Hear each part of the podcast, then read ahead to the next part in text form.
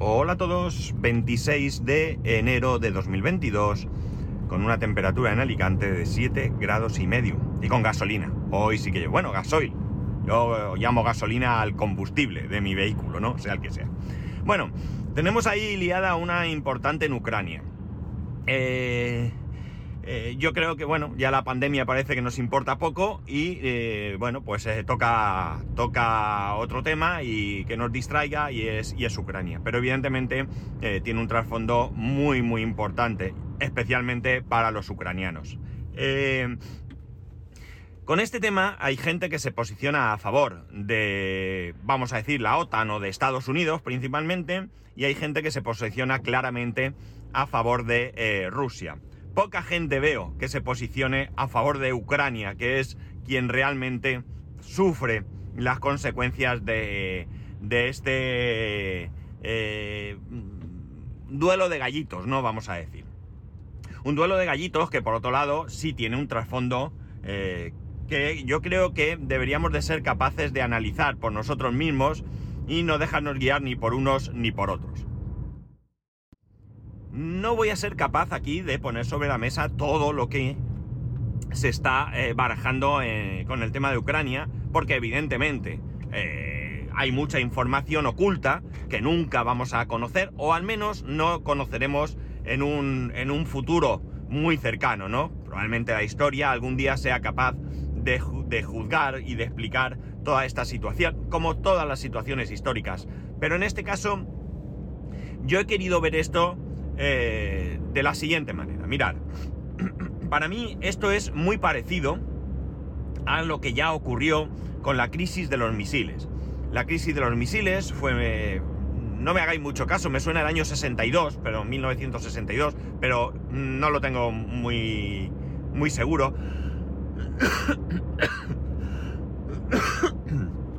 El caso es que fue un momento en el que la URSS, la, antigua URSS, Unión de Repúblicas Socialistas Soviéticas, tomó la decisión de instalar misiles nucleares en Cuba. Eh, esto hizo que Estados Unidos reaccionase eh, bloqueando eh, a, la isla, bloqueando Cuba, bloqueando el entorno, para tratar de evitar que esto sucediese. Fue una crisis, bueno, durante un periodo llamado de Guerra Fría, donde había una tensión, un cierto equilibrio a base de armas, eso sí, pero que, eh, bueno, pues ahí hubo una tensión bastante, bastante importante, ¿no? Eh, al final esos misiles no se instalaron, al menos no, se instalaron oficialmente, ¿no?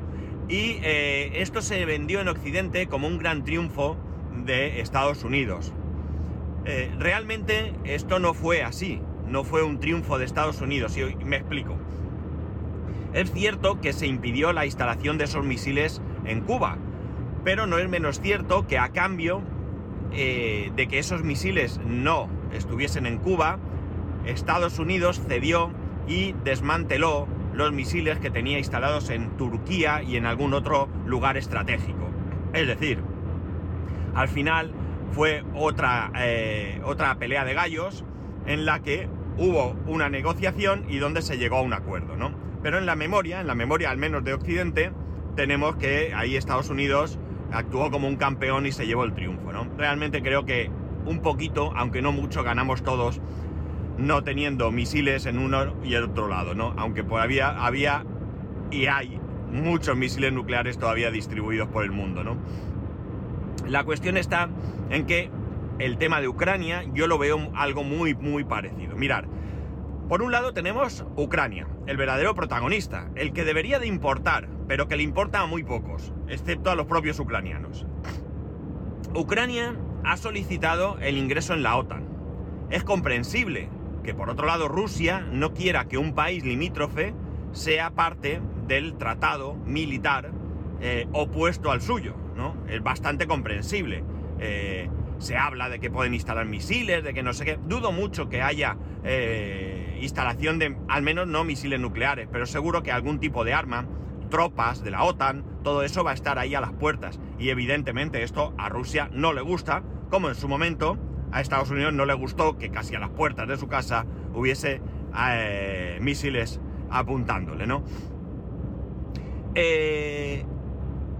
Por otro lado está el afán expansionista tanto de Rusia como de Estados Unidos y eh, aliados, ¿no? Esto es algo que en pleno siglo XXI sigue existiendo, ese afán expansionista. Eh, la cuestión está en que yo mm, pienso, y esto es una opinión totalmente personal, que es más que probable que Ucrania no tenga ningún interés en entrar en la OTAN. Podría ser que sí, podría ser una garantía de que, eh, bueno, en caso de que surgiese algún conflicto, eh, que, Rusia invadiese eh, Ucrania, no en este momento y por las circunstancias, sino en algún momento. Recordemos que Rusia ha ocupado. ha ocupado territorios sin, sin, digamos, tener derechos, ¿no? podría pasar. Entonces quizás se garantizase así un poco su seguridad. Pero más que eso, yo diría que sería el paso previo a que Ucrania ingresase en la Unión Europea. Veréis, yo recuerdo cuando España eh, no estaba ni siquiera en la OTAN. Era nuestra joven democracia y gobernando eh, UCD con, Alfonso, eh, con Adolfo, perdón, Adolfo Suárez a la cabeza, el partido más importante en la oposición, que en ese momento no era otro que el Partido Socialista, eh, que, a, la postre gobernó posteriormente, eh, estaba en contra de la OTAN, estaba totalmente en contra de la OTAN, ¿no? En un momento dado, gobernando el Partido Socialista, eh, cambió, cambió el rol y el Partido Socialista apoyó la, el ingreso de España en la OTAN, eso sí, mediante un referéndum, un referéndum que fue apoyado por una mayoría de españoles. Y España ingresó en la OTAN. Yo tengo el absoluto convencimiento de que ese ingreso en la OTAN no fue porque de repente el Partido Socialista cambiase un chip y dijese, no, no, tenemos que estar ahí, no, sino porque realmente me da la impresión que es una especie de paso previo a la posibilidad de ingresar en la Unión Europea. Es decir, tú te quieres comprometer en un proyecto económico como es la Unión Europea, vale, pero primero comprométete en un proyecto de defensa de todo el territorio. No sé, tengo esa impresión. De hecho, el máximo dirigente de la OTAN fue en un momento dado un español, mm, miembro del Partido Socialista, ¿no? O sea, como veis, y además fue un grandísimo defensor en su momento del no a la OTAN. Por tanto, es más que probable que en Ucrania pase lo mismo. Insisto, estoy hablando desde el más absoluto cuñadismo y opinión personal, ¿de acuerdo? Por lo tanto, es más que probable que efectivamente Ucrania lo que realmente pretenda es ingresar en la Unión Europea y que tenga que cumplir ese paso previo de ingresar primero en la OTAN. Hay tres países ahora mismo que han pedido su ingreso en la OTAN, que son Finlandia, creo recordar, eh, la misma Ucrania y no recuerdo ahora mismo cuál es el otro, es algún país también de ahí, del norte de, Europa, ¿no? ¿Escandinavia puede ser? No lo sé. La cosa es que eh, bueno, pues es eso, estamos en un momento en el que a Rusia no le interesa tener eso ahí tan cerca. De hecho, una de las peticiones de Rusia para terminar con todo esto es que eh, se pase a un estatus de hace algunos años en los que, digamos que los países integrantes de la OTAN estaban más lejos de su territorio. entre ellos, para que os hagáis una idea, Polonia dejaría de estar dentro de, de la OTAN, ¿no? Es decir, se aseguraría ahí entre la Europa de la OTAN y la, Rusia y todos los países que componen, ellos también tienen un tratado similar al de la OTAN, eh, ese tratado, pues habría como una especie de corredor de seguridad en el que no intervendrían ni unos ni otros. Eh, la, cuestión es que lo que realmente nos están vendiendo es otra cosa, ¿no? Unos y otros, eh, cuidado, aquí tanto unos como otros nos están vendiendo situaciones diferentes, ¿no? De hecho, Mm, aquí me puedo equivocar 100%, pero no tengo muy claro que Rusia realmente quiera invadir Ucrania, ¿no? Yo creo que es un, es un paso muy importante y muy grave que no se puede tomar a la ligera. Ahora, que también os digo una cosa, tenemos ahí al señor Putin, que desde luego eh, no le podemos negar su eh, decisión, o sea, su, ¿cómo diría? Eh, vamos, que cuando toma una decisión va para adelante, pase lo que pase, ¿no? Para bien y para mal, cuidado. Bueno, la cuestión está en que al final, como digo, ¿quién sufre? Eh, los ucranianos. Los ucranianos que ven cómo están en una situación tensa, una situación de guerra o de preguerra, o al menos ese es el ambiente que deben de estar viviendo, donde empieza a haber escasez de alimentos, porque la situación es complicada y donde al final son menos espectadores de una obra en la que son actores principales. Y esto me parece terrible. Realmente, eh, si, los políticos, los políticos en general y los ucranianos en, en particular, fueran honestos, no sé cuál es la situación ahora mismo de cómo se está haciendo este proceso, pero realmente deberían de explicar a sus ciudadanos qué es lo que pretenden. Entiendo que esto se haría en unas elecciones, ¿no? Pero claro, la situación cambia. En las elecciones en las que el PSOE ganó por primera vez, llevaban en su programa el no a la OTAN y luego eh, durante su gobierno entramos en la OTAN, ¿vale? Hay un cambio, puede haberlo. Yo no le veo a eso tampoco, no os creáis mucho problema. Siempre y cuando se, eh, eh, se, expliquen a, a los ciudadanos cuáles son las circunstancias que llevan a ese cambio en ese, en ese programa electoral, ¿no? En el caso este, pues ocurre lo mismo. No sé qué programa, no sé qué llevaban en su programa electoral los que ahora mismo estén gobernando en Ucrania, eh, pero realmente la explicación que tienen que dar a los ciudadanos es por qué Ucrania debería de entrar en la OTAN, ponerlo sobre la mesa para que sean los ucranianos quien voten específicamente, específicamente. Porque yo puedo estar muy de acuerdo con el programa electoral de un partido concreto, pero puede ser que en un tema como este no esté tan de acuerdo, ¿vale? Entonces creo que es lo suficientemente importante como para que esto se separe y que sean los ucranianos quienes puedan votar esto en concreto. Y también deben de explicarles, como digo, por qué hay que entrar, por qué quieren entrar en la OTAN y posteriormente, llegado el caso, por qué quieren entrar en la Unión Europea y qué beneficios y qué perjuicios, cuidado, puede traer eh, ese ingreso en la Unión Europea, ¿no?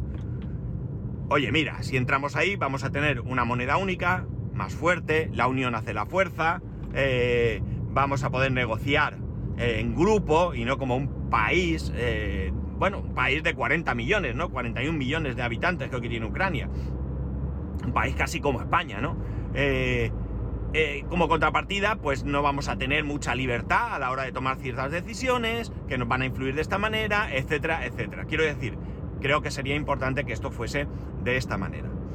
Eh, ¿Cómo va a acabar esto? Pues yo tengo la esperanza de que al final va a ser eso, una pelea de gallos en la que acabarán sentándose a negociar y llegarán a un acuerdo de algún tipo, ¿no? ¿Qué acuerdo? No lo sé. Eh, supongo que un acuerdo que satisfaga ambas partes, ¿no? Pero principalmente espero que este acuerdo satisfaga absolutamente a los ucranianos. Porque es que es increíble que se esté negociando el futuro de Ucrania entre Rusia y sus aliados, Estados Unidos y sus aliados. Me parece terrible, ¿no? Yo creo que Ucrania debería ser quien eh, eh, negociase y quien eh, eh, tomase las, decisiones que le van a, de alguna manera, le van a, afectar 100%, ¿no? 100%. No lo sé, no voy a poner ni siquiera ejemplos, aunque tengo algunos en la cabeza de cómo podría ser una negociación de ese estilo, ¿no?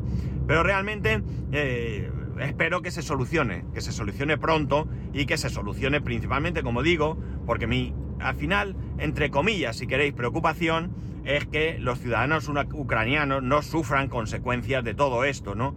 Eh, no pueden hacer mucho, de verdad que creo que poco pueden hacer, ¿no? Más que esperar a ver qué pasa. Y realmente pues es complejo, ¿no? Es complejo porque... Porque, bueno, pues eh, si se le va un poquito la cabeza a alguno, eh, se puede convertir en algo muy, muy feo, muy, muy feo. Y yo espero que no, que no, que no suceda, ¿no? Ya veremos cómo está. Lo que sí que me gustaría es que cada uno de vosotros, y perdonarme que sea, no sé, así, de benevolente, que, que analice la situación de una manera muy neutral. No nos fijemos si por ideología o lo que sea estamos a favor de, de unos u otros, ¿no? Y vamos a intentar pensar en realmente eh, quién, eh, quién, sufre todo esto, ¿no? Y vamos a analizar cada una de las cuestiones. Ya os digo yo que ni eh, la OTAN ni Estados Unidos son los buenos, ni los malos, ni Rusia son los buenos ni los malos, ¿no? Ambos tienen su parte de responsabilidad, ambos tienen sus intereses, sobre todo y principalmente sus intereses, van a defenderlos, como no puede ser de otra manera, pero realmente sin preocuparse de ningún, en ningún momento por las consecuencias para los que van a sufrir todo este proceso, ¿no? Realmente creo que esto es lo más triste, ¿no? Que al final hay un, eh, juego geopolítico en el que, eh, bueno, pues los vamos a llamar más grandes juegan sobre el tablero de ajedrez, que es el planeta, sin pensar en eh, realmente las personas, ¿no? ahora ha salido también eh, que bueno, que parece ser que se va a investigar porque podría ser, ¿no? Que Rusia hubiese influido en el Brexit, en Cataluña, en no sé qué. Bueno, será verdad o no será verdad, pero no me extrañaría. De la misma manera que estoy convencido que Estados Unidos interviene en muchas situaciones a lo largo y ancho del mundo eh, que le son favorables a sus intereses, ¿no? O sea que no, no veo aquí ningún tipo de diferencia entre ambos, ¿no? Eh, ya digo, aquí es una, una, pelea de gallos, una lucha donde cada uno quiere defender sus intereses y donde el resto pues no importa mucho por no decir nada. En fin, eh, como siempre, eh, mi intención es que generar un poco de debate, que le deis cuatro vueltas a estas cosas, posicionaros como consideréis, evidentemente, pero de verdad, intentar que vuestra posición sea por el más débil, ¿no? Siempre, siempre intentar que vuestra posición sea a favor del más débil, que en este caso no tengo ninguna duda, que es Ucrania y los ucranianos. Nada más, ya sabéis que podéis escribirme a arroba spascual, spascual arroba spascual.es, el resto de métodos de contacto en spascual.es barra contacto, un saludo y nos escuchamos mañana.